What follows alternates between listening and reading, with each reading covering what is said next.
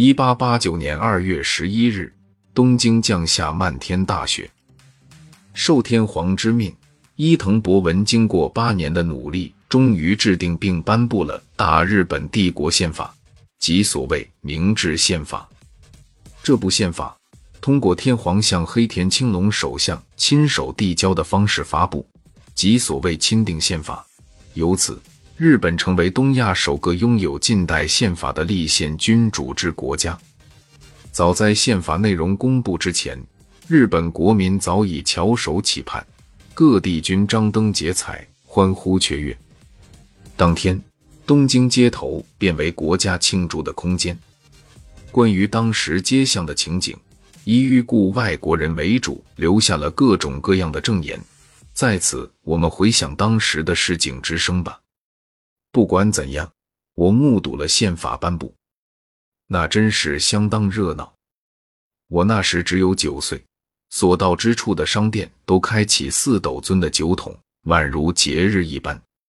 醉酒的人到处都是，日本全国都如此。随后又举行了隆重的凯旋庆祝活动。此时，日本的全体官民都沉浸在手握通向文明一等国的通行券这一喜悦之中。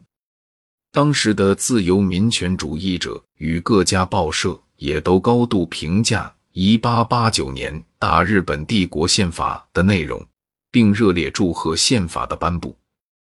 自由民权家高田早苗就给予远远高于期望的宪法的评价。著名的思想家福泽谕吉也在其主编的《时事新报》上面发表评论，对于国乱之际仍能颁布宪法和开设日本国会一事感到惊喜。但同时指出，追溯西方各国实行的日本国会制度本源极严格，即可发现政府往往与民众对立，而人民民智渐开，反抗君主压迫，政府未得民心，不得已而逐渐将政权分立。当今日本却还缺少这样的人民。对于缺乏精神独立的民众这一点，福泽提出了自己的忧虑。另一名评论家中江照民也在与幸德秋水的对话中叹息道：“送到我们手中的这部宪法究竟为何物？是良玉，还是土瓦？大家还未看到其实质，就沉醉于其名称。国民之余，竟至于此。”一八九零年十一月二十五日，第一次帝国议会召开。前一年颁布的大日本帝国宪法在此实施。宪法的第一章名为“天皇”，总共有十七条，详细阐述了天皇的地位和权利。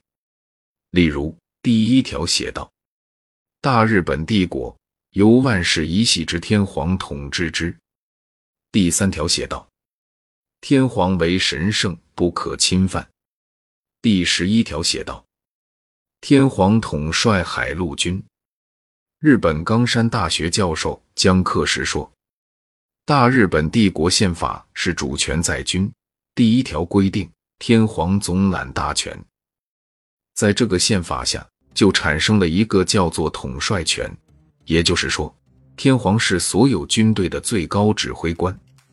这样来说，不通过议会，天皇就可以直接指挥军队。”这就是日本所谓的天皇的军队的一个来源。这种不受任何约束的天皇制，成为近代日本维护军国主义制度的根本保证。这同样意味着，作为近代日本的天皇，具有发动战争的最后决定权。而一旦侵略战争发生，天皇成为实际上的战争元凶。军队不是国家的军队。是天皇本人的军队，天皇不是国家，就是一个人，等于是所谓的假神。这个假神控制国家的军队的时候，这个国家就可怕了。